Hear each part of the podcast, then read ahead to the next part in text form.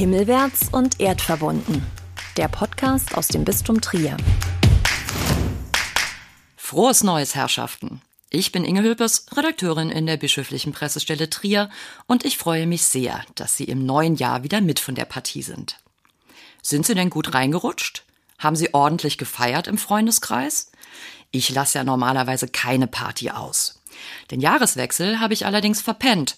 Fieber, Husten und Schniefnase waren dann doch zu hartnäckig.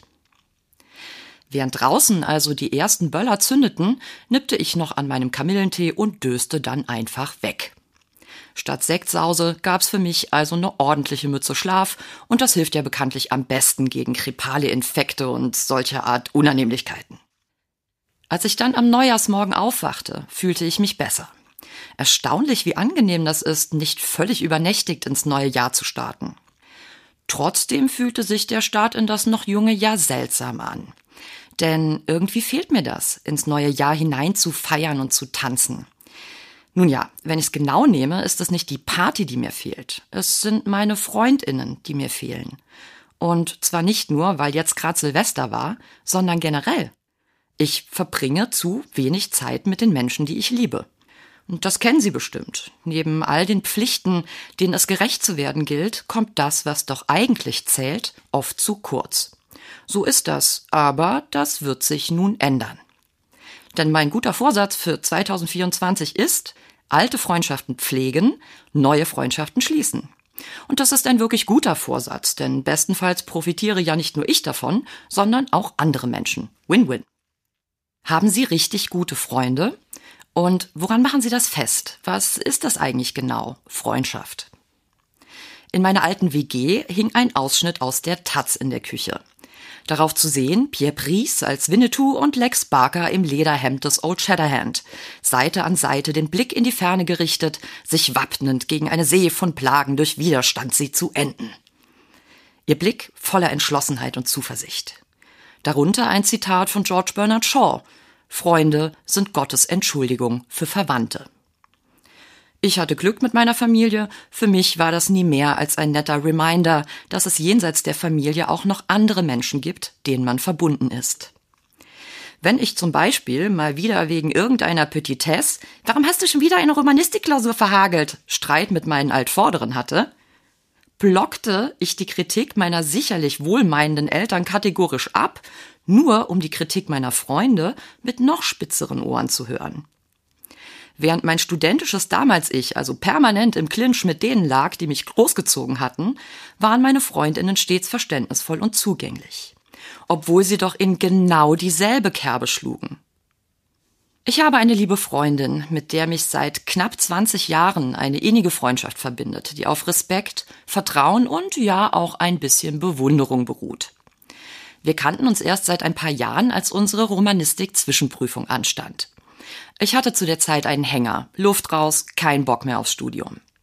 Als ich die Prüfung sausen lassen wollte, rief sie mich am Vorabend der Prüfung an und hörte sich geduldig mein Gejammer an, nur um dann mit der für sie so typischen sanften Strenge Folgendes zu vermelden. Unsere Prüfung ist morgen um 10.30 Uhr.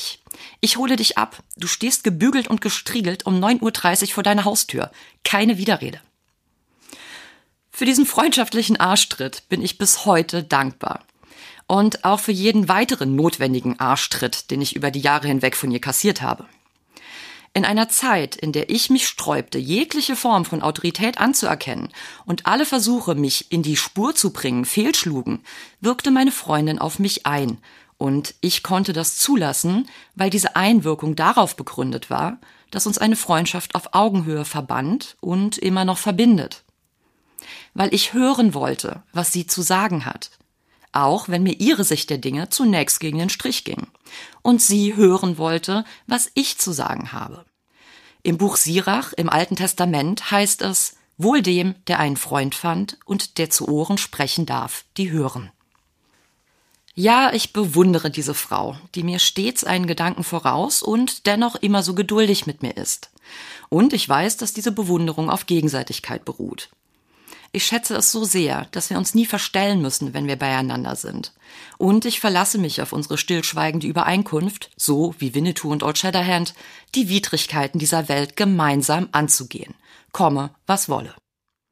Ganz schön pathetisch, nicht wahr? Wenn Sie dachten, das ist jetzt aber mal genug der Rührseligkeit, schalten Sie ab. Ernsthaft. Freundschaft lässt sich nun mal nicht besprechen ohne großes Gefühl. Denn Freundschaft ist nun mal genau das, eines der ganz großen Gefühle, von denen es nur wenige gibt. Also seien Sie ein wenig nachsichtig mit mir und auch mit sich selbst. Lassen Sie dieses große Gefühl ruhig zu. Eine andere große Freundschaft verbindet mich mit Sari, dem Mädchen, das aus dem Nebel kam. Es war ein grauer Novembertag im Weinberg, typisches Trierwetter, 11 Grad Nebel, dicker, dichter, schwerer Nebel. Ich stapfte mit meinem Hund durch Matsch und Pfützen, als sich plötzlich ein Schemen vor mir auftat. Das war fast so, als würde ich in einen Spiegel schauen. Eine Frauengestalt in Regenkluft, Hund daneben. Als wir in Rufweite waren, ließen wir die Hunde von der Leine, beide beschnupperten sich. Und das war übrigens der Beginn zweier großer Freundschaften. Nach zwei Sätzen war klar, dass mein Hund und ich kehrt machen würden, um den Weg mit Sari und ihrem Hund gemeinsam zu gehen. Nach fünf Sätzen war klar, dass wir ziemlich viel gemeinsam haben, zum Beispiel schon seit Jahren in denselben Germanistikseminaren saßen, uns aber nie wahrgenommen hatten. Nach zehn Sätzen war klar, dass wir uns wiedersehen wollen. Es folgten fantastische Jahre, in denen wir so ziemlich jede freie Minute miteinander verbrachten, gemeinsam lernten, gemeinsam gröbsten Unfug anstellten, gemeinsam Erfolge feierten, gemeinsam Verluste betrauerten. Wenn wir uns heute sehen, sprechen wir noch immer mit einer uns eigenen Stimmmelodie und mit den erfundenen Redewendungen, die wir in stundenlangen Spaziergängen aus Spaß an der Sache ausgeheckt haben. Bis heute wirkt das zuweilen für außenstehende Ohren ein wenig befremdlich. Und warum erzähle ich das alles? Weil mir über die Jahre hinweg immer klarer wird, dass es ein großes Privileg ist, Freundinnen zu haben.